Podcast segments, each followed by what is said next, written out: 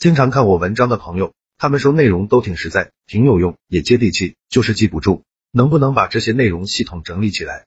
我花了很多时间精力去做这件事，开了一个微信公众号，计划更新一千个口才情商技巧，非常值得反复阅读。现在已经更新一百多条了，名字就叫说话细节。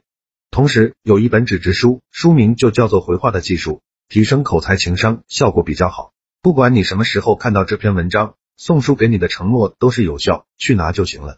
回到今天的话题，私底下偷偷用二十句口才情商一。每次我一个人走夜路都好害怕，天这么黑，我这么美，真怕别人看不见啊。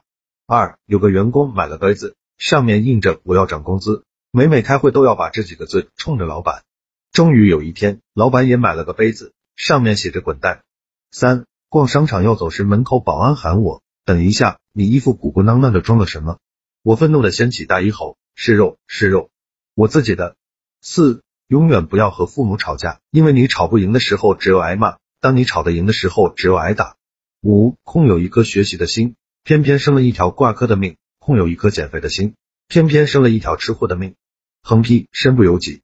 六今天去超市购物的时候，看见两个和尚的购物车装的满满的，心想和尚真有钱。结账的时候，收银员问他是现金还是刷卡，其中一个和尚说：“我们是来化缘的。”七昨天我写了两分钟作业。然后手机就生气了，我足足哄了他两个小时，我能怎么办？我也很无奈啊。八大学时期，一日在宿舍看到室友玩游戏，我对他说：“明天都考试了，你还不看书？”室友淡定的回道：“后天。”难道是我记错了吗？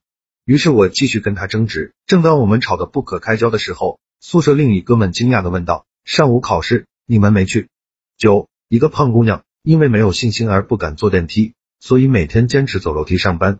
于是经过近一个月的努力，他因为经常迟到被开除了。十现在有些同学有事没事就爱请人吃饭，别人要给钱还非要拦着，这是在当我们吃软饭吗？对于这样的同学，我只有个字，请联系我。好了，这篇文章到这里就结束了。想看更系统全面的内容，去我公众号说话细节就可以慢慢看了。记得去拿一本纸质书，二百页，很划算，肯定能让你短时间内。快速提升自己的口才和情商，现在马上去就对了。